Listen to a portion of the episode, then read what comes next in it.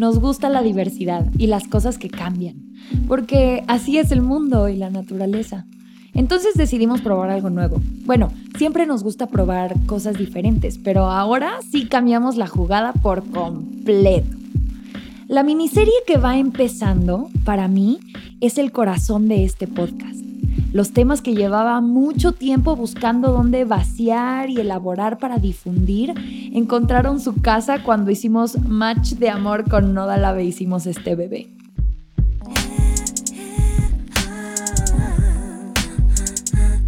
Sexo biológico, familia, aborto, poder. Sabemos que estos temas pueden ser densos, pero pueden parecer muy grandes o teóricos y la forma que encontramos de que los podamos acercar a todas las personas es aplicándolos ya sin guion para compartir nuestros sentires y pensares así platicadito. Por eso decidimos invitar a este capítulo a dos catalizadoras de cambio y referentes en estos temas, Oriana López Uribe y Andrea Rodríguez Plata. Con ellas arrancaremos el diálogo, pero la idea es que este diálogo siga y siga y siga y siga y que se nutra todo el tiempo, que nos comenten, pregunten, aporten, porque la experiencia de cada persona es igual de valiosa con todas sus diferencias y similitudes para entretejer y entender cómo se viven tanto estas experiencias como estos procesos. No hay mucho más que decir, así que vamos a empezar. Yo soy María Andrea y esto es Entre tus piernas.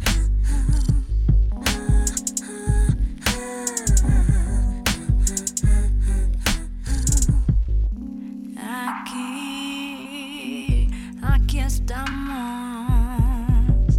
sacando brillo al misterio llorando gotas de acero.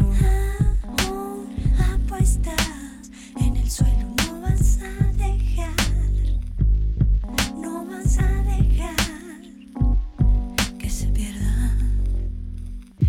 Estoy muy, muy emocionada porque tenemos dos invitadas increíbles para hablar del último episodio de Entre tus piernas, Concha y Champiñones donde hablamos del invento social sexo biológico, de la ideología de género y de cómo esto generalmente nos define en la sociedad en la que vivimos. Este es un episodio nuevo, con un formato nuevo, donde vamos a platicar con personas a las que yo admiro mucho y que también están trabajando en esto para sumar sus perspectivas y que el diálogo sea más rico. Para empezar está Oriana López Uribe, que es directora ejecutiva de Balance, Promoción para el Desarrollo y Juventud AC y vocera del Fondo de Aborto para la Justicia Social María. Es integrante de la Alianza Feminista Global Resurg y de las Vecinas Feministas por la Justicia Social y Reproductiva en América Latina. Oriana es feminista, pansexual y activista por los derechos sexuales desde los 15 años de edad. Bienvenida, Oriana. Muchas gracias por estar aquí con nosotras encantadísima de esta conversación. Y también tenemos a Andrea Rodríguez Plata, que es periodista y productora independiente dedicada a desarrollar contenidos e información en entornos digitales de impacto social. Cubre temas de justicia social, feminismos e igualdad de género, diversidad sexual y derechos humanos en América Latina. Se identifica como feminista, disidente de la heteronorma y parte de la comunidad LGBTQ, que se relaciona principalmente con mujeres, pero por ahí de repente un hombre logra robarle el aliento. Bienvenida, Andrea. María Andrea, muchísimas gracias por la invitación. Gracias y hola, Oriana. Mucho gusto de compartir este espacio con las dos. Ay, qué felicidad que estén aquí, que hayan aceptado la invitación. Y mm, yo sé que están muy empapadas de esto desde hace mucho tiempo y en su trabajo ambas comparten información de este tema en particular. Entonces me gustaría saber sus impresiones, sus perspectivas, lo que quieran decir acerca del sexo biológico. Adelante, por favor para mí yo creo que una cosa es la chamba como, como periodista y como tal, ¿sabes? Como esta persona que cuenta historias que está ahí. Y luego otra parte de la chamba también personal y todo es ser parte de esta, de la comunidad LGBTQ+, etcétera, ¿no? Entonces, Pues es algo que he aprendido con, con, el tiempo, con ir cubriendo temas de disidencia sexual, de diversidad, y me llama mucho la atención que abramos con, con este concepto del sexo biológico, porque, y digo, aquí hablo completamente a título personal, mis opiniones no reflejan eh, la línea editorial de ninguno de los medios con los que he colaborado o colaboro, pero bueno, sí, definitivamente es una falacia desde mi punto de vista y siento que de alguna manera impacta también eh, muchas de las cosas con las que yo trabajo, por ejemplo, a nivel periodístico, pero también con lo que vivo a nivel personal, ¿no? Entonces, pues nada, creo que yo abriría diciendo eso, que me parece que es una farsa. Les quería mostrar aquí un libro que, que justo habla un poco de eso, se llama El fruto prohibido, se lo recomiendo mucho.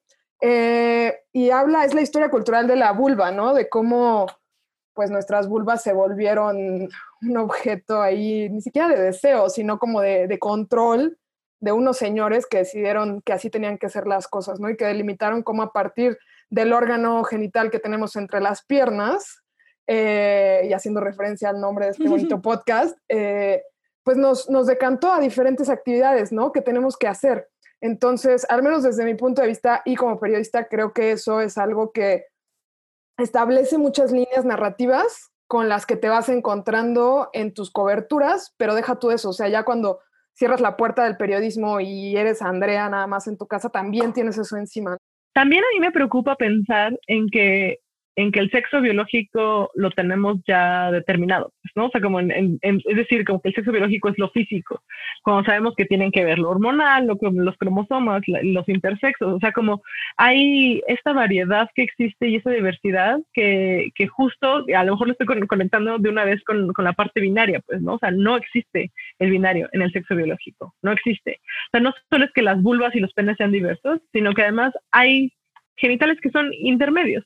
Y hay a nivel cromosómico otros sexos. Y hay supermujeres y hay superhombres y hay situaciones eh, de, hormonas en un intermedio eh, de variedad y de diversidad de esta cuestión artificial binaria en la que, se generó a raíz de, de querer normalizarnos, estandarizarnos, que podríamos decir lo mismo como ya siempre hablo como de este mal que nos hizo la industrialización, ¿no? De, generar estas vestimentas eh, estandarizadas y entonces esperamos que todo se convierta en eso, todo, todo que sea chico, mediano o grande, que todo sea y quepa en moldes que permitan que eso todo se industrialice, que sea más rápido pero que no nos queda realmente, que no, que no nos acomoda realmente, que no permite la diversidad real y concreta que, que vivimos. Yo no soy una feminista teórica, ¿no? académica, que, que lea toneladas de, de, libros, soy una activista más bien de calle y creo que las cosas que dice Andrea sobre lo importante que es que nos atraviesa el cuerpo, que nos atraviesa las experiencias,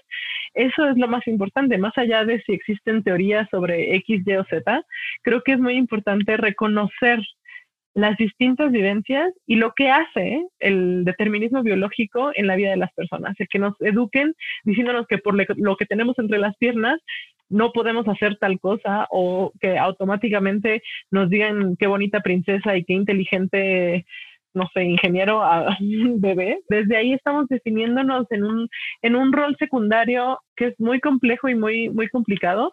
Y estaba leyendo el otro día esta idea como de que las mujeres siendo no personas, todo es en función de otros y que las personas verdaderas son los hombres en el sentido de que a ellos se les inculca desde el lo que tú desees ser, lo que tú quieras ser, lo que tú te imagines, lo que sueñes, ¿no? Ese permiso que tienen de existir y de pensar como sea, que sean lo más auténticos que, que sean y está bien. Y a nosotras, desde este binario, ¿no? Se nos enseña como desde este buscar a alguien, servirle a alguien, como, como pocas veces se, nos, se habla de qué es lo que verdaderamente queremos o soñamos. Y lo digo porque a mí eso me atraviesa mucho. A veces me cuesta trabajo pensar para mí misma qué es lo que deseo o qué es lo que quiero porque no fui educada de esa forma. A pesar de los privilegios, a pesar de estar en una familia de activistas, de todas formas, el, el género y esta educación basada en el determinismo biológico permea.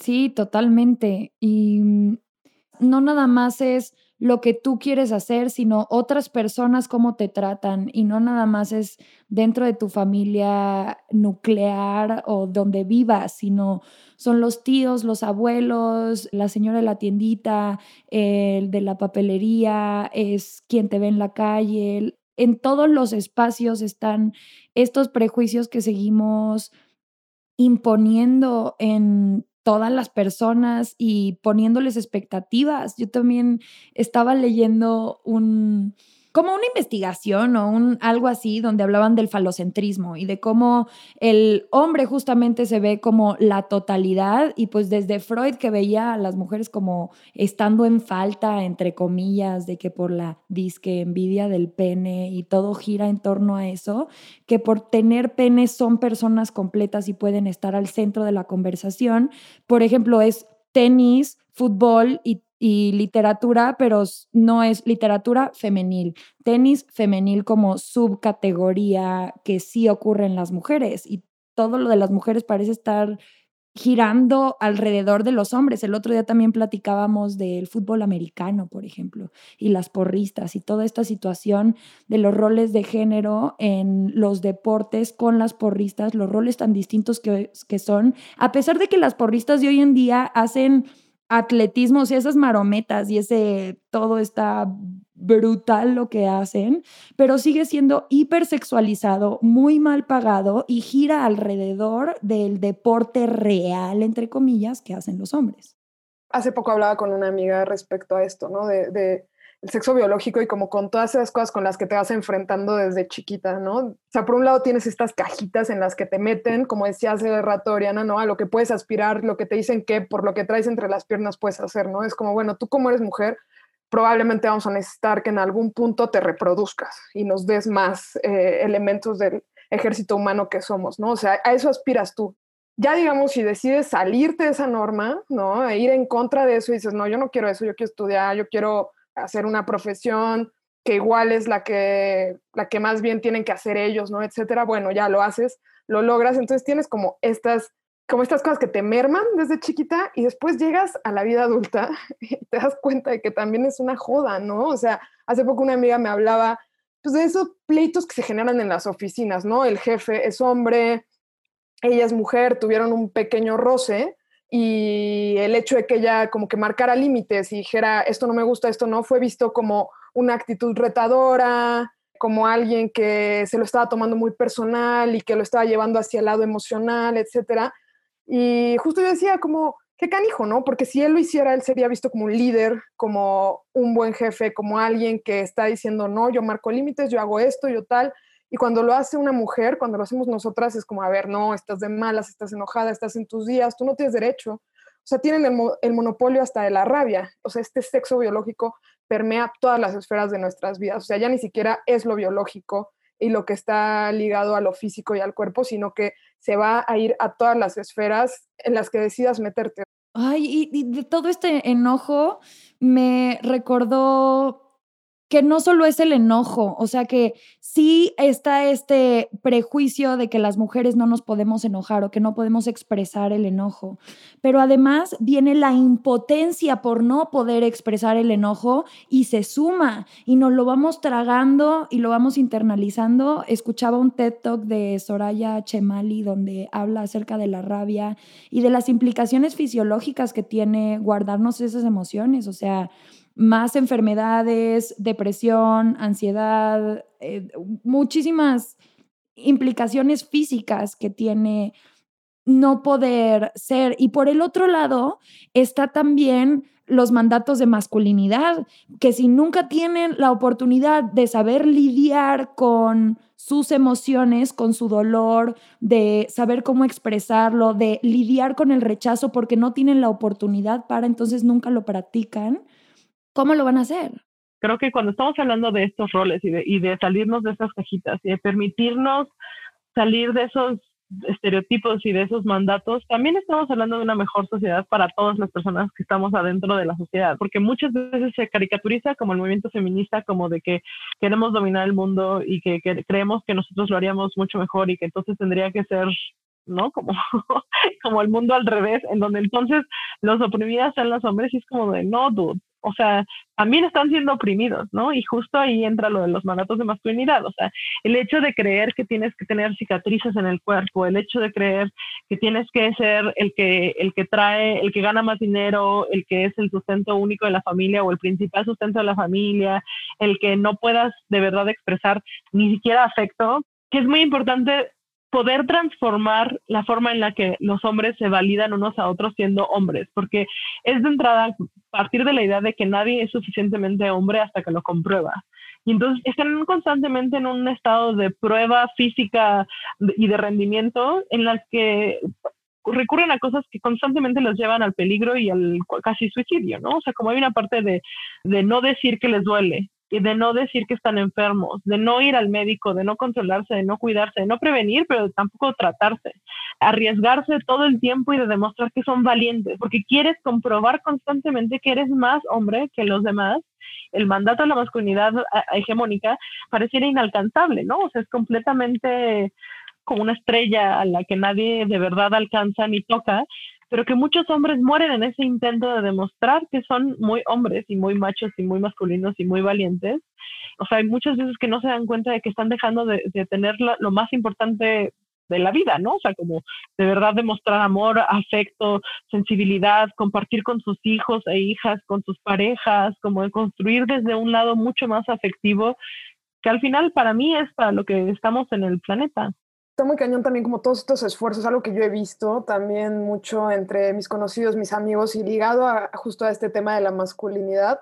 En 2015 yo tenía el pelo largo, chino, etcétera. En 2015 me lo corté, me rapé.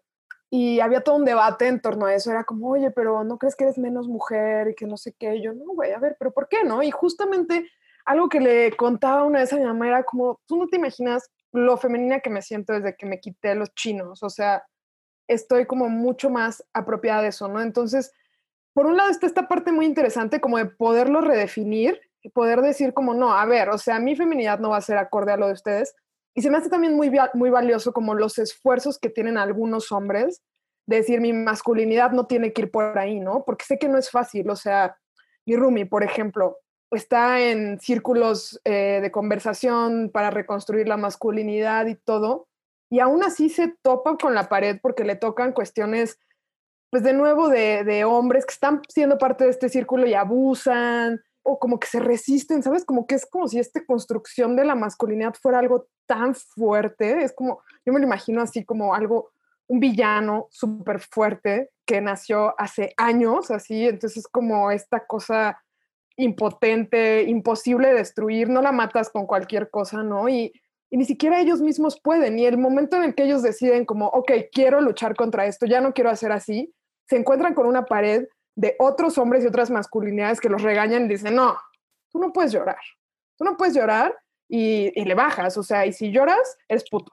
O sea, pareciera que los esfuerzos no son suficientes, ¿no? Yo creo que a veces eso es lo que a mí me cansa. Y dices, puta, ¿quién sabe si vamos a poder contra esto, ¿no? Contra esta masculinidad, este patriarcado que lo tenemos en todas las esferas y que pues parece que, querer luchar contra él es de las cosas más canijas que se te pueden ocurrir hacer, pero creo que aún así vale la pena hacerlo, ¿no? Yo creo que abrirle estos espacios a, los hombres, por ejemplo, que están decidiendo hacerlo, ¿no? Algo que me molesta mucho a veces es el, tema del carnet, ¿no? Del feminismo y cómo a veces no puedes ser feminista, por ejemplo, si decides educar a un hombre, ¿no? Es como yo te voy a educar. Bueno, o sea, yo sí tengo mi lista de hombres que cuento con una mano que he dicho como, ok, con esos cinco sí voy a educarlos, ¿no? Incluye a mi hermano, a mi papá y a algunos otros tres, así que digo, como que a ustedes sí me voy a molestar en, enseñarles, ¿no? Y creo que también es valioso eso, como también ver sus esfuerzos y decir, ok, güey, evidentemente llevas años que te han dicho que no puedes llorar, que te tienes que aguantar, que tú eres el que manda, que tienes que traer comida a la casa y dinero y tienes que ganar más. Obviamente estás hasta el gorro de tantas expectativas y es evidente que vas a explotar, ¿no? Entonces, ok, ven, vamos a tomarnos una chela y a discutir tus masculinidades. Pero esta construcción de la masculinidad que decías, como automáticamente la, la negación y el, regaño viene de no seas femenino, ¿no? O sea, porque al, al final no seas menos hombre o no seas maricón o no seas puto, ¿no? En esas palabras, es no seas ni remotamente mujer. O sea, porque en ese entendido, ¿no? Si las mujeres como automáticamente somos lo femenino, es como que automáticamente es lo malo, lo débil, lo que no, lo que es indeseable. O sea, claramente por eso vivimos en un mundo con tantas guerras, con tantas injusticias, con tanta desolación y, y lo que creemos que es femenino y lo que creemos que es masculino no es intrínsecamente para mujeres o para hombres, sino que tenemos esa dualidad en todas las personas, de esa posibilidad de ser cobardes para unas cosas y valientes para otras, y de ser sentir, o sea, como si de verdad exploráramos y fomentáramos esas dos partes en todas las personas, creo que tendríamos de verdad, y no es cuestión de que creo que las mujeres tendríamos un mejor mundo y, y quiero que entonces las mujeres dominemos el mundo, quiero que seamos personas mucho más balanceadas, porque creo que entonces de verdad tendríamos sociedades eh, más balanceadas, soluciones al conflicto mucho más balanceadas y que no, o sea, no nuestro recurso automático sea golpes, guerras, armas, ¿no? Y violencia. Sí creo que es encontrar un balance benéfico para cada persona, pero también para las comunidades y para el planeta en general. Sí, me encanta esto, esto que dicen. Y yo veo la masculinidad como esta separación de lo femenino constante, que tienen que demostrar constantemente que no son aquello que llaman femenino. Y lo femenino es todo lo que se relaciona con la vida y con la naturaleza. ¿Qué tan necesario o qué tan válido sería que buscáramos nuevas masculinidades? Me llama mucho la atención, por ejemplo, esto de Freud y la envidia de pene como se estaba proyectando muchísimo y que en realidad envidiaba poder criar hijos, o sea, poder parir. Y entonces está todo este falocentrismo y porque tengo pene, entonces soy hombre y tengo que tener y yo puedo poseer y te hago mujer con mi pene y te, o sea, se me hacen un montón de disonancias, yo sí opté por salirme del binario e identificarme como persona no binaria, porque dije, de aquí a que me entero a todos los prejuicios implícitos que yo tengo y cómo estoy poniendo a personas en cajitas por la etiqueta que yo les pongo y estoy esperando cosas distintas de ellas, igual y sería más fácil para mí salirme a identificar todo eso. Y sí, esto de las nuevas masculinidades se me hace como darle vuelta a algo que nos está lastimando, porque ¿por qué se tienen que separar de lo femenino si todos los embriones somos esencialmente femeninos? Porque somos parte del ciclo de la vida. Creo que cualquier idea de reconstruir una sociedad, y hablemos, o sea, y me refiero a lo que implicaría para mí reconstruir una sociedad o volverla a ser eh, de una manera más pura, más sana, más tierna, ¿sabes? Que, que, que sea más emocional, más sentimental, que no esté peleada con todas estas pulsiones que además son intrínsecas a los seres humanos y a las personas, sería, yo creo que sí, alejarse de la parte biológica, porque además creo, y algo que he aprendido, por ejemplo, en mi chamba, es que al enfocarnos 100% en la parte biológica, perdemos de vista muchas otras cosas que quedan en medio, ¿no? Como que, o sea, si nos vamos solamente por el binario de, lo biológico, digamos, el, el pene o la vulva, en medio te quedan un chorro de cosas que son esos claroscuros de, la sexualidad y del género también, ¿no? Porque además está esta parte del género que es lo social, la construcción, el aprendizaje, etcétera, que se te pierden de vista si solamente te, te enfocas en eso, ¿no? Si solamente decides que vamos a enfocarnos en lo que tenemos entre las piernas. Entonces, para mí yo creo que así, o sea, paso número uno sería como, ok, güey, sexo biológico, ya, bórralo de tu cabeza. Hay mujeres que tienen pene, hay hombres que dan a luz, o sea, punto y aparte, quítalo de tu cabeza para que podamos empezar a hablar de otras cosas que me parece que son mucho más valiosas a nivel societal, cómo nos relacionamos, justamente esta parte de las masculinidades que decías, esta masculinidad que rechaza completamente lo femenino, pero lo femenino es el dador de vida, entonces es como, güey, te estás rechazando a ti mismo, o sea, para mí va primero ese paso. Y creo que, o sea, desde mi punto de vista, yo creo que el problema con esta masculinidad tradicional en la que nos vemos inmersas tiene que ver con esto, ¿no? Con el hecho de que en algún punto se les perdió el tren a estos chavos y dijeron como, güey, ok, o sea, no podemos llorar, no podemos hacer nada, rechaza todo lo que sea natural, adiós, o sea, porque por un lado sí creo que, por ejemplo, un hombre como que su virilidad se legitima en el momento en el que hace suya a una mujer y la embaraza. Tiene a un, a un elemento humano que es igual a él, ¿no? Y que él creó que, él poseyó a una mujer que le dio esto. Su valor de la vida, o sea, existe. Quizás está medio torcidón, ¿no? En ese sentido, o sea, no, yo no diría que es correcto o sea, de alguna manera aprecian la figura femenina. Lo que pasa es que tiene que servir en función de ellos, de estos otros entes que nunca se han sentado a, cuestionarse si lo que están haciendo está bien o está mal. Simplemente han ido por la vida, subidos en el tren, y nadie les ha venido a decir que no, ¿no? Y, y en el momento en el que les dices, no, estás loca, no, a ver, te está bajando, o no, te mato, literalmente, ¿no? O sea, está muy cañón, está muy cañón como la escala de, de cosas que te pueden pasar en el momento en que decides retar estas cosas que están ligadas a lo biológico. O sea, realmente todo viene de una separación biológica en el momento en que nacimos que alguien dijo, no, mm, tiene otra cosa entre las piernas. Entonces, lo vemos, por ejemplo, con las personas transgénero. Si nos apegamos completamente a estos lineamientos del sexo biológico, nunca vamos a poder integrarnos del todo entre todos y entre todas, o sea, y todes. Vamos a estar siempre como fiscalizando y auditando lo que las personas tienen. Yo creo que si las instituciones nos han demostrado que están tan permeadas por estas ideologías y tan podridas, yo me atrevería a decir, pues bueno, entonces empecemos desde otro lado, empecemos desde lo comunitario. Hablemos primero con mi papá, mi mamá, mis hermanos, mis hermanas, de que nunca te han dejado llorar, me explico, o sea, como llevarlo a otros lugares más cercanos, porque evidentemente las instituciones no van a transformarse si nosotros no nos transformamos. O sea, todo este tema de la ideología de género es así, la fiscalización por la fiscalización absoluta, güey. O sea, es alguien que vino a decir, no nos gustó eso estás homosexualizando a mis hijos, ¿no? es como, güey, no. O sea, siento que ahí hay como unos grados de intolerancia y de falta de respeto, ya ni siquiera intolerancia, sino de falta de respeto absolutos que están siempre ligados a una cuestión biológica. Entonces creo que el reto así principal es de construir tu pinche biología, güey. Una vez estuve en una, en una conversación en donde alguien que defiende la ideología de género dijo, es que están en el, en el absurdo con su ideología de género a un nivel en el que están hablando de que cada quien tendría un género distinto, ¿no? Y como que muchos saltaron a decir, no, no, no, eso no es lo que queremos. Es como, dude, sí. O sea, lo que queremos es que haya una diversidad de, posibilidades de expresarnos y de existir porque, porque habemos esa diversidad y punto. Y creo que todo esto de lo que habla Andrea ahorita tiene que ver para mí con dos aspectos muy importantes que poco sabemos manejar. Uno es el control y el, y el otro es el miedo. Se supone que defendemos la libertad, pero en realidad somos súper controladores. Tiene que ver con nuestra inseguridad para mí el control que existe y la opresión que existe hacia las mujeres tiene que ver con una inseguridad por parte de los varones.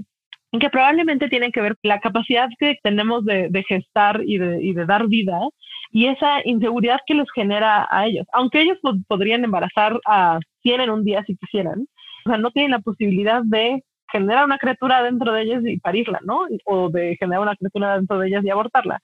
Por eso hay también tanto control al, aborto, ¿no? O sea, es como de, no, ya puedes dar vida, ahora no me salgas con que ahora quieres quitarla, ¿no? Y es como de, sí, porque esa es mi capacidad y tengo que poder controlarla porque soy yo misma. El problema es cuando lo que queremos es desde personas externas querer controlar lo que hacemos en lo individual y en lo profundamente nuestro. Para mí la, expresión de la identidad de género no es una cuestión de ideología o de un marco teórico o de simplemente borremos los estereotipos de género. Creo que tiene que ver con esta parte muy, muy auténtica de cada persona en donde debemos de verdad dejar con libertad que las personas se expresen y se identifiquen como quieran para poder ser quienes son. O sea, y es eso, ese miedo de, pero ¿qué es? qué es, quiénes son, cómo lo van a expresar, cómo lo, y es control y es miedo. ¿Y miedo por qué? Miedo porque nos dijeron que solo había dos, porque no hay educación integral en sexualidad, porque no hay eh, una forma científica veraz, e incluso espiritual, de ver qué significa el género para nuestras nuestra personalidad, para nuestro alma, para nuestro espíritu. Hay ahí un, un aspecto muy importante de ponerlo afuera y de hablarlo, que tiene que ver con no solo una cuestión de estereotipos de género de lo que estamos hablando y de lo que estamos en contra, sino de la libertad de cada persona de ser ella misma. Y eso no puede ser una cosa que, que le coartemos a nadie. Y de ahí nace la violencia. ¿no? O sea, de, esa cosa de no estás haciendo lo que yo quiero que hagas, no estás haciendo lo que yo necesito desde mi control, desde mi posesión, que hagas tú, ¿no? Creo que no somos educados para tener un manejo emocional, ni hombres ni mujeres, o sea, como tanto los hombres no pueden llorar como las mujeres no podemos expresar nuestro enojo y a veces también lo llevamos a otros estereotipos, ¿no? Como el estereotipo de que son racistas o clasistas. A mí me ha pasado que expreso rabia o que dicen como no voy a brillar en sociedad, que es la frase más clasista que existe en la historia, ¿no? Es impresionante el afán que tenemos de, controlar cómo nos expresamos, cómo existimos y cómo somos.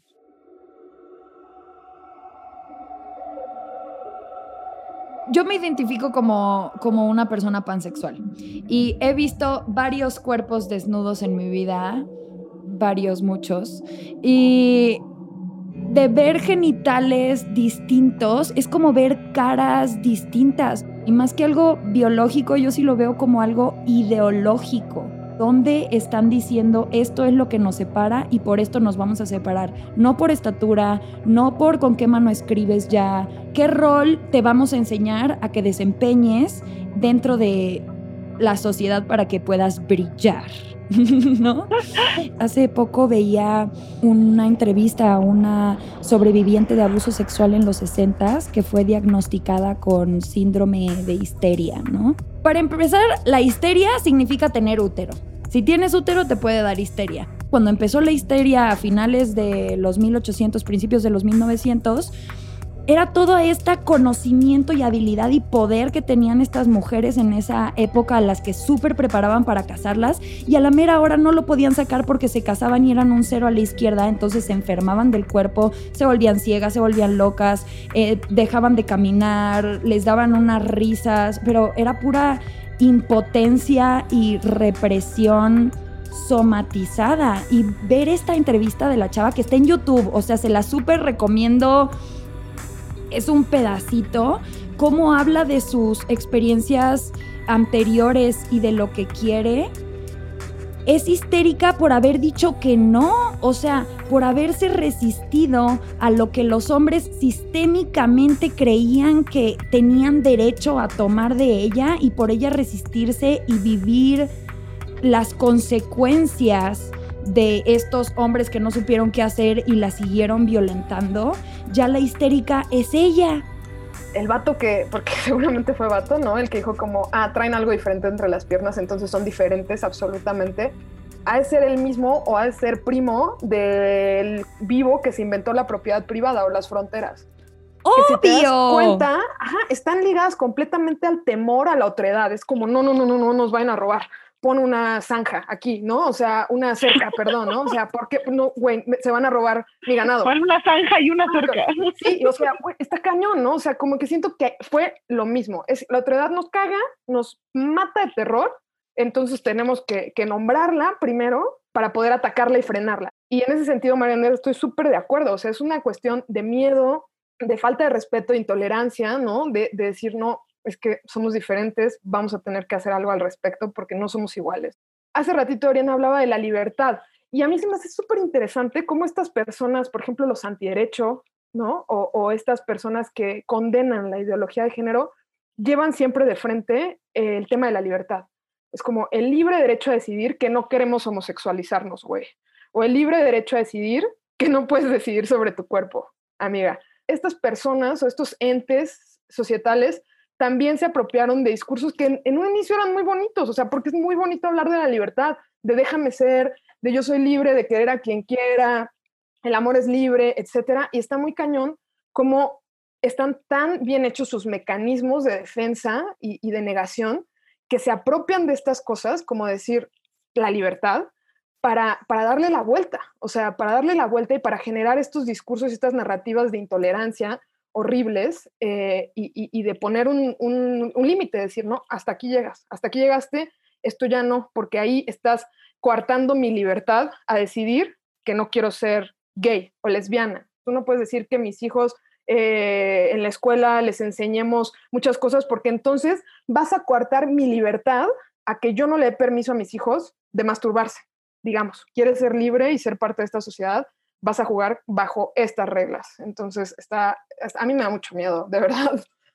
Pero en esto que decías, Andrea, de, eh, bueno, más bien María Andrea, de, de los zurdos, y a lo mejor ahora me estoy como al lado hippie, pero es como esperanzador en el sentido de que estaban tan estigmatizados, eran como diabólicos ser zurdo, eh, y que eso haya podido transformarse en que ahora es súper normal ser zurdo, ¿no? Esta, es parte de nuestra cotidianidad, incluso hay como un cierto como, como gustito particular, ¿no? Como de, uh, eres zurdo, se puede transformar en algo que, que no representa una amenaza, y sí sigo creyendo en que eso es básicamente que nos pueda aliviar estos miedos, poder empezar a informar sobre qué significa ser trans, qué significa ser pansexual, toda la gama de posibilidades que existen en el ser personas, supongo que nunca vamos a acabar porque no se trata de meter en cajas, sino de justo asumir que está bien cualquier opción, tiene que ver también cuáles son los valores, ¿no? Y cuáles son los valores que tenemos como sociedad y justo el valor de la diversidad nos puede permitir ir borrándole el clasismo, el racismo, el sexismo al, a la sociedad y, valorar desde ahí. Y cuando estabas hablando de los genitales, de penes y de vaginas y de vulvas y de clítoris y de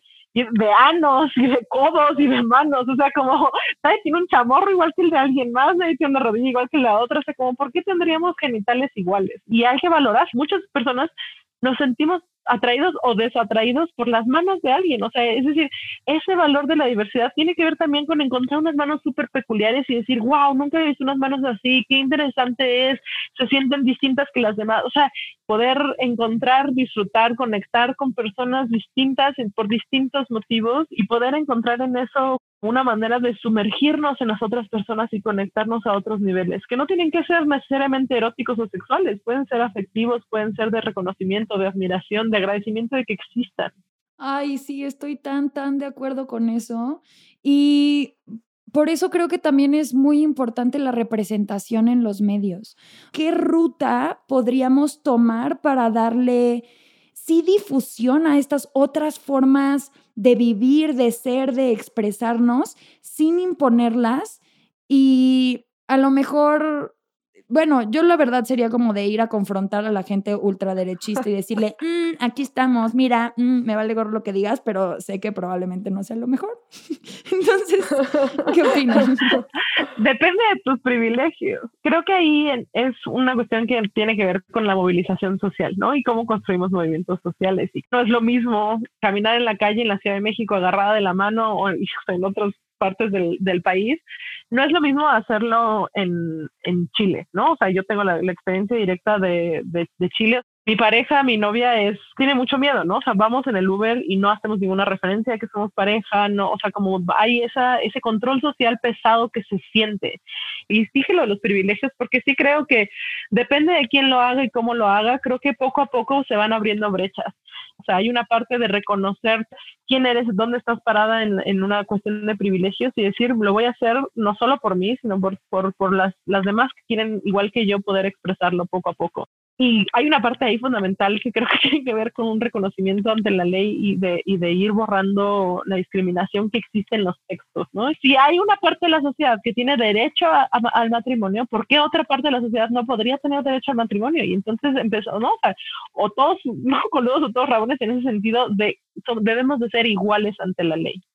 Y tenemos que garantizar que no existe discriminación en la ley que no se estén aplicando leyes discriminatorias, que se, que se borren ese tipo de, de, de, prácticas y de letras, ¿no? Porque en este caso son, son letras que les permiten llevar la práctica eh, cuestiones atroces. Entonces, yo empezaría por construir movimiento y, y armarnos de, de, las comunidades. Y por eso es, ¿no? Como hablar de comunidades gay y de los antros gay, y, pero hay que y en la Ciudad de México pasó, empezamos con antros gay y con la zona rosa y lo que sea, pero ya estamos, o sea, ya no es un tema en muchas partes de la ciudad, no estoy diciendo que en todas las partes de la ciudad, pero poco a poco se van ganando territorios más amplios y no creo que tener para siempre espacios segregados sean la opción y, y hay que ir como, como logrando que sea lo normal y lo cotidiano.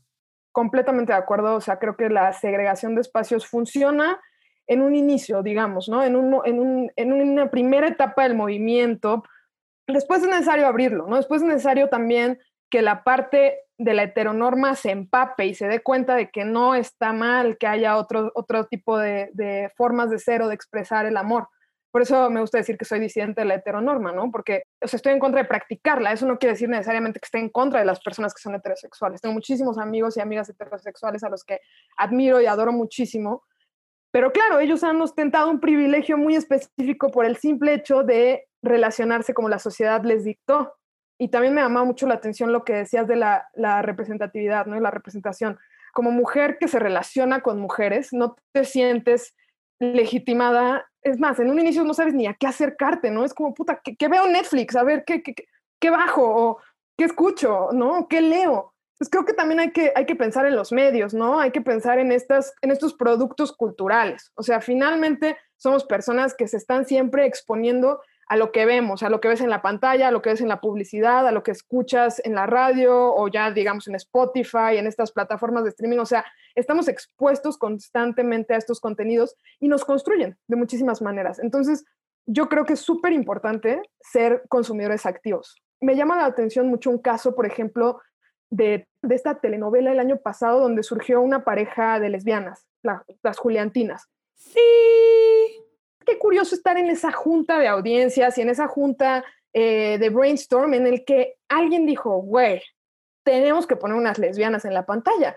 claro, porque te estás quedando atrás, güey. Todo el mundo se está volcando a Netflix, a Amazon, a HBO, porque ahí sí les están dando a estas personas lo que quieren ver. O sea, hablaba con amigos y amigas, ¿no? Como, güey, qué valioso, Televisa lo hizo, lo logró. Ahora ojalá en la siguiente temporada nos pongan unas mujeres que se parezcan más a nosotras, que, no sean tan inalcanzables, que no parezcan modelos, ¿no? Porque, porque yo no me he encontrado esas lesbianas en la calle. Pero bueno, está bueno, es, un súper primer paso, o nos subimos al tren o nos quedamos atrás, ¿no? Que es lo que pasa muchas veces con el Pride. En la chamba solemos cuestionar este tema, ¿no? De la mercadotecnia, del Pride, si está bien, si está mal, pero de alguna manera nos sirve. O sea, si Uber va a hacer su app y va a poner su, banderita, su camino con banderita, mira que lo haga, o sea, da igual, está bien, es una manera de ir ganando espacios de poquito a poquito.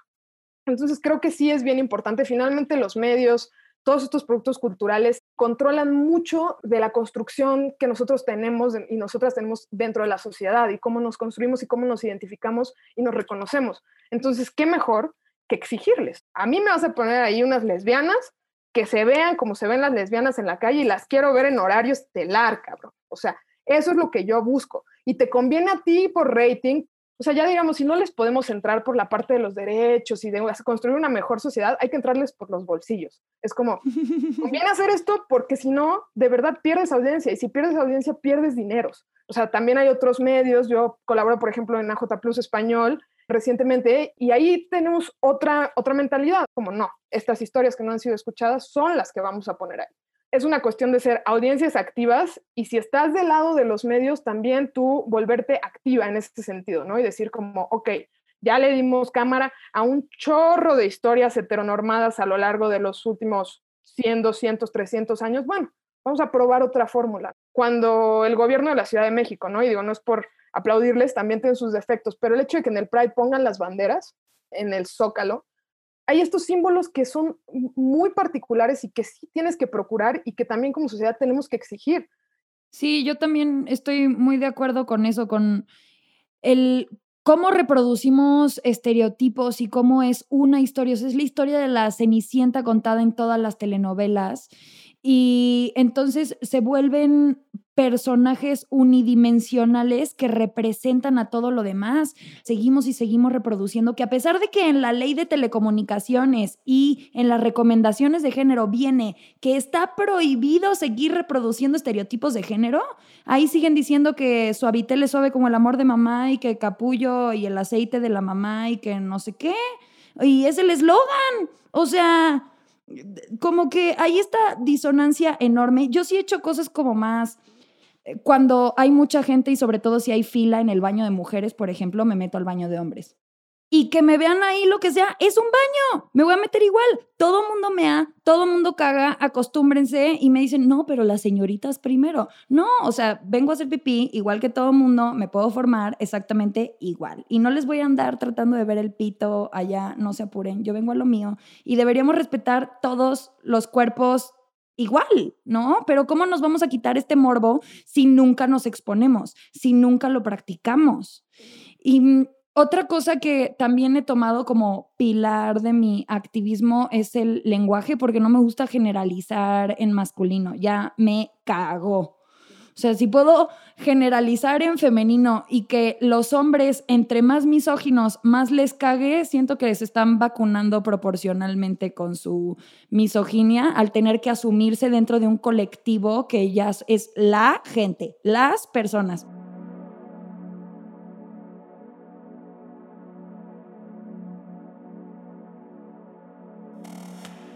Estaba pensando en esto del, del, del mainstreaming y de, y, de, y de las marcas y de todo esto del, del orgullo gay. Siempre hay que garantizar que, que, que, la lucha sigue. Es decir, como que no, no porque tú te puedas agarrar de las manos ya está. Hasta que la persona, ¿no? Como hasta que la chava de 12 años indígena eh, y afrodescendiente eh, lesbiana no se pueda agarrar de la mano en su comunidad, la chamba no se ha acabado. No se trata de una fiesta de, de, de, descuentos por ser gay o una, una, fiesta de apps con arcoíris nada más. O sea, tenemos, tenemos que, que, que exigir que las empresas, increíble que pongas tu pinche arcoíris Uber, pero ¿cuántos de tus choferes son de, de, una orientación sexual que no sea la heterosexual? ¿Cuántos son trans? ¿Cuáles son, ¿Cuáles son tus políticas de inclusión? O sea, como no nos podemos quedar únicamente ahí, tenemos que ser mucho más críticos de que las cosas vayan más allá de, de querer vendernos, porque lo que vieron es que en esta cuestión en donde el las personas con privilegios se valentonaron para salir del closet, dijeron, ah, todas las personas con privilegios son gays y tienen dinero, hay que como pues, contar todo su dinero y es como no, las personas gays somos de todas las clases sociales y no estoy gay como en un gran amplio de, de, diversidad sexual. O sea, las personas transexuales, transexuales la, la son de privilegios. No, esas son las que han podido hacerlo visible sin morir en el intento. Entonces hay que seguir trabajando para que todas podamos hacerlo y, no solo sobrevivir, sino vivir ¿no? alegremente y orgullosamente todas en, una, en unas condiciones de, una sociedad mucho más balanceada, equilibrada, igualitaria, este, que nos valore a todas. Totalmente, yo coincido mucho con, con, lo que dice Orena. Sí creo que no, o sea, hay que reconocer que no es color de, de rosa, no, es, no son puros arcoíris buena onda y dulcecitos y fiesta, o sea, sí es una, una conmemoración, digamos, todo este tema, todo lo que esté relacionado a la comunidad LGBT, a salir, a que nos vean, son conmemoraciones para recordar a quienes ya no están y a quienes desafortunadamente van a dejar de estar por atreverse a ser quienes son, ¿no? Pero sí hay pequeñas brechas que se han ido abriendo y que podemos nosotros agarrar y decir como ábrete más eh, y empezar a hacer ahí esas, esas pequeñas batallas, ¿no? Me, daba, me, me parecía muy curioso lo que decías, María Andrea, de, de la parte de, del lenguaje, por ejemplo. Creo que eso es como de las cosas más sencillas que puedes hacer. A mí, por ejemplo, me cuesta un chorro de trabajo todavía la parte del lenguaje inclusivo. Eh, obviamente por mi cuestión profesional, la X, la E, todo eso trato de, de, evitarla, pero entonces lo que tratamos de hacer es darle la vuelta, o sea, ¿sabes? Como decías, hablar de las personas, de la gente, está muy cañón porque tienes también estos organismos así como la Real Academia Española, que es similar, yo creo, al villano de la masculinidad, ¿sabes? Como estas construcciones así de, vamos a hablar así, porque así lo hemos decidido. O sea, literalmente tienes estas cosas con las que tienes que ir batallando poco a poco, día con día, y definitivamente es una chamba que no se acaba. O sea, así como no se acaba el irte descubriendo, digamos, en lo personal, ¿no? Así como siempre te encuentras algo nuevo en tu cuerpo conforme pasan los años, te sale una arruga, te sale un lunar, te sale un grano, lo que sea. Yo creo que es lo mismo estas batallas de, de la igualdad de género, de, de, ser eh, quienes somos allá afuera, de aceptarnos, de, de, obligar a la sociedad a aceptarnos. Creo que además eso es como una pieza clave, ¿no? Es como ya no te estoy pidiendo permiso, te estoy diciendo que voy a ser quien soy. Y hay de ti si no puedes con esto, güey. O sea, tienes ahí lo del PIN parental, como decías, estos papás que no quieren que sus hijos se masturben, que es como, señor, la gente se masturba, dele chance, ¿no? O sea, no se, no se asuste, eso, esto pasa, ¿no? Pero tienes estos señores que es como, no, mi hijo se va a masturbar, por favor, no. Ah, señor, mastúrbese, Señor, mastúrbese usted, deje que su hijo se masturbe, por favor, relájese, no pasa nada, le vamos a enseñar en la escuela, o sea, está cañón. En las escuelas en Europa les enseñan todo este tema de la educación sexual integral, no nada más es como, esto es pito, esto es vagina, no, no, no, es como, ok, esto lo puedes tocar, amigo, y te va a gustar si lo tocas. Entonces, o sea, güey, tendríamos una sociedad mucho mejor construida si nos dejáramos de estas babosadas y de estas, pues, yo creo que están muy relacionadas a la, a la religión, ¿verdad? Pero estos sí, cánones de castigo y de culpa horribles que tanto pinche daño nos han hecho. Que quién sabe si es de la religión, o sea, es de las instituciones religiosas, más allá de, de, de la religión. Sí, la iglesia, el, diría. ¿No? Sí, más, más como las iglesias, las autoridades. Sí, como estas instituciones que como la RAE, las iglesias y demás, que todas son estos club de tobis de la imposición de cómo deben ser las cosas, ¿no? Creo Algo que el monstruo ese se llama patriarcado. ah, sí, Patri todas tienen el patriarcado. Sí, sí, es el común denominador. Ese güey los empleó a todos estos güeyes. O sea, literalmente les dio la chamba. claro, sí, son como Mr. Smith en Matrix, que aparece por todos lados y anda ahí. así. Creo que es muy importante que también vayamos celebrando los pequeños logros. O sea, no irnos a los extremos de ya lo están haciendo todo bien o no están haciendo nada apreciar cada pasito que vamos dando porque solo así podemos seguir avanzando más y nunca vamos a llegar, bueno, a lo mejor sí vamos a llegar, ¿no? Pero no, no sé si vayamos a llegar a ese ideal que tengamos y en todo caso el ideal que yo tengo puede ser diferente al ideal que ustedes tengan. Solo vamos a ir avanzando y de una mejor forma, ojalá. Creo que también es muy importante hablarlo en lo personal, o sea, no nada más en estos espacios, sino si tu prima te invita a la fiesta del gender reveal de su bebé. Uno, ¿qué onda con que la gente sigue usando globos en 2020? No se han enterado de la crisis climática, please. Y otro, o sea, ¿por qué le están imponiendo desde antes de nacer qué va a hacer y tener esas conversaciones en esos lugares de, oye, a mí no, pues, no sé, me incomoda esto y cómo sabes si le van a gustar los carritos o, o, las muñecas, no, no sé. Siento que es muy importante tocarlo en todos los espacios que nos sea posible para irlo desmontando. Hace un par de semanas también tuve una discusión enorme en mi chat de familia y primos que me tuve que salir porque hablaban del sexo biológico y yo estaba preparando este episodio y yo jalándome los pelos y es que ustedes no me entienden. Pero hay un montón de violencias y de imposiciones para que las cosas siguen como siguen, justo yo creo que también por esta incapacidad de lidiar con las emociones, con el no soy el mandamás, no tengo la razón, eh, esta inseguridad de no ser quien creen que son y quien se han construido, quien creen que son. Pero bueno, para ir terminando, ¿quieren comentar algo más? Eso que estabas diciendo de las gender reveal parties se me hace muy interesante porque creo que es una manera de darle la vuelta al concepto de la ideología de género, ¿no? O sea, creo que la ideología de género es, de entrada sabemos que es una cuestión de desinformación, es una, es una frase que se usa para desinformar, pero si la ves desde este punto de vista, desde estas personas, ¿no? Que quieren mantener estas familias tradicionales, estas construcciones tradicionales, te das cuenta que la verdadera ideología de género la traen ellos. Ellos son los que nos quieren implantar eso. O sea, ellos son los que quieren que seamos todavía mujeres y hombres nada más, que no pueden ver que hay una gama y un espectro de colores amplísimo en el mundo que va mucho más allá del azul y el rosa, que además, como decías tú en el episodio, ni siquiera, o sea, el rosa antes era para los vatos, entonces como también eso no sé de qué manga se la sacaron, pero qué interesante.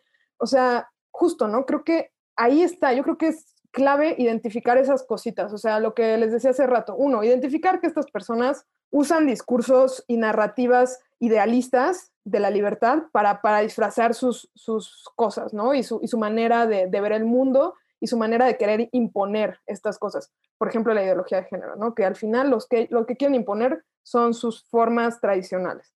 Creo que eso es clave, o sea, reconocer eso y ponerles un alto, o sea, sí poder decir como, no, o sea, tú aquí no pasas, ¿sabes? Aquí, aquí esto no va y exigir que eso no vaya.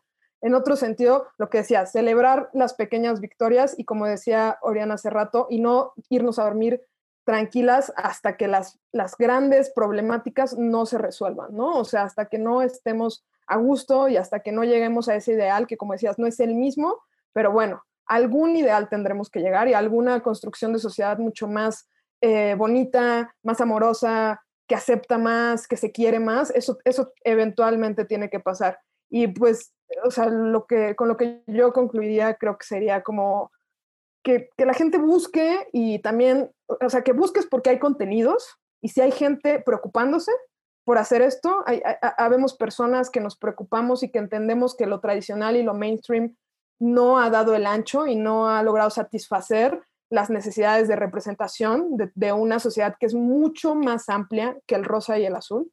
Hay que buscar y también a las personas que están dentro del otro lado, ¿sabes? Dentro de esta parte de, de la creación de contenidos, también decir, arriesguense, o sea, arriesgate a probar otra cosa, arriesgate a poner esas dos mujeres besándose en la pantalla, arriesgate a poner un primer plano, arriesgate a ir a primera plana, o sea, hazlo, hazlo porque de verdad, o sea, el mundo no se está quedando atrás, o sea, todo el mundo está avanzando, las personas estamos yendo hacia un, ideal que es mejor y, y, tenemos que poder exigirles a estas personas que nos dan contenidos que lo logren y también las personas que nos dan contenidos tienen que reaccionar y estar ahí, o sea, yo creo que sería eso de, de mi lado y que se quieran mucho.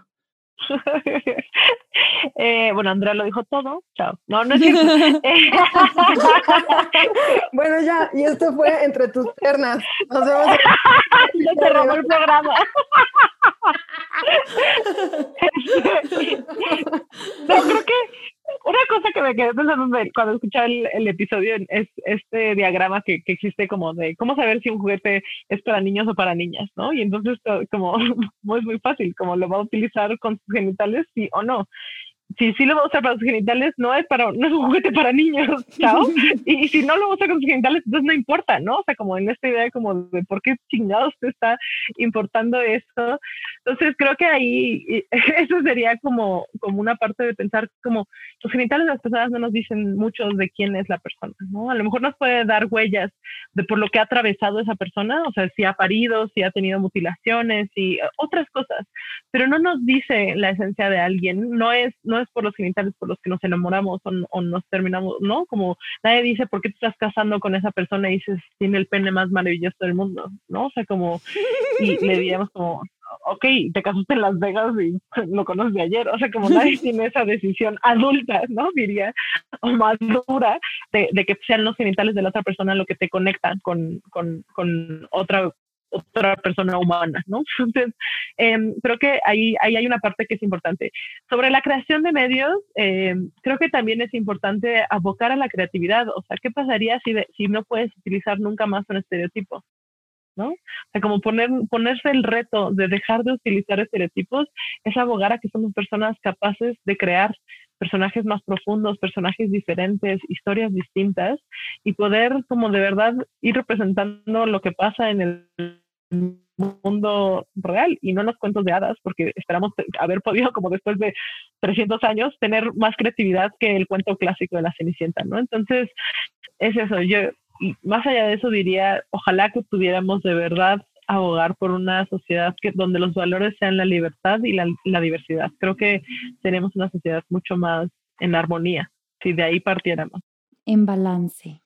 Y que dejen a los hijos llorar también. Eso es, eso es clave. Dejen que sus hijos lloren, dejen que abracen, abracen a sus hijos. O sea, si son hombres cis, abracen a sus hijos, o sea, no se peleen con la parte de las emociones, ¿no? Como que... Sí. Y vayan a terapia si pueden. Sí, please. Escuchaba un amigo de un amigo en una alberga con su bebé de dos años diciéndole, ¿eres tierno o rudo? ¿Eres tierno o rudo? Y el bebé andaba así con el ceño fruncido y los puñitos hechos todo el día tratando de demostrar que era rudo y el escuincle ni dos años cumple.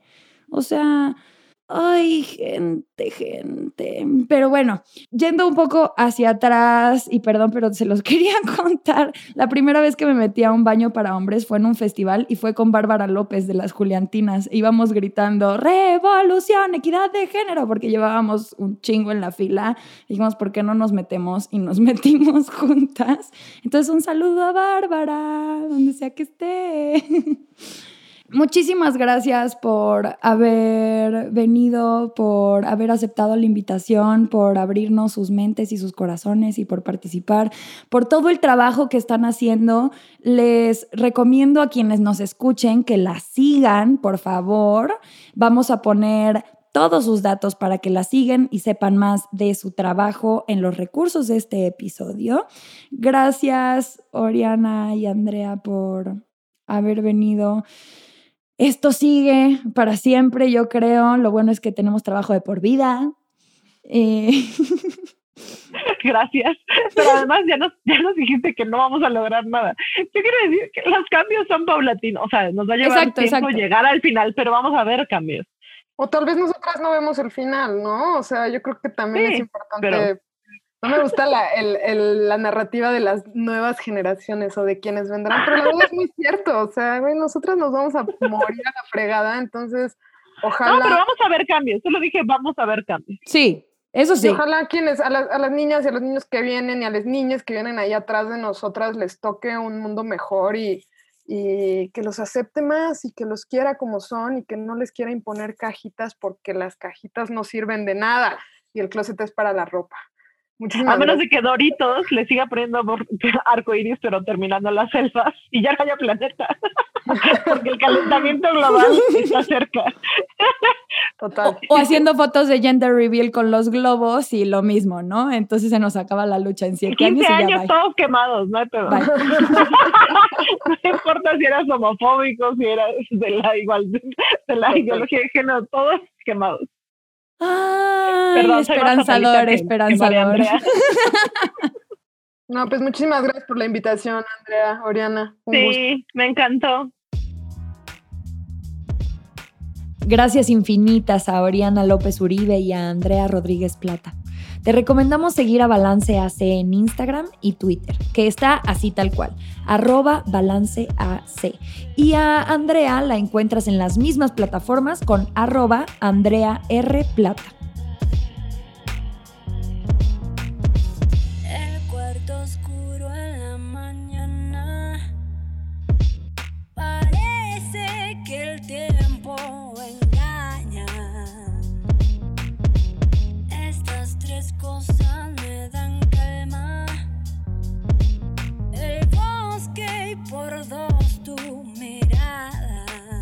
Si quieres conocer más de educación sexual amplia y positiva, te recomendamos seguir, además de a Balance AC, a Previene y a Alicia Delicia. Puedes encontrar los links en los recursos del episodio. Queremos escucharte, saber qué piensas y si tienes experiencias que te resuenen con lo que estamos platicando, que nos las cuentes. Puedes escribirnos por WhatsApp o en nuestro Instagram. Estamos como arroba podcast entre tus piernas o en Twitter arroba entre tus piernas pod. Porque tienes que empezar de Creo que se debió llamar concha y cheto en vez de concha y champiñones para no seguir normalizando la circuncisión. ¿Han escuchado lo de cheto champiñón o eso solo lo decían donde yo crecí?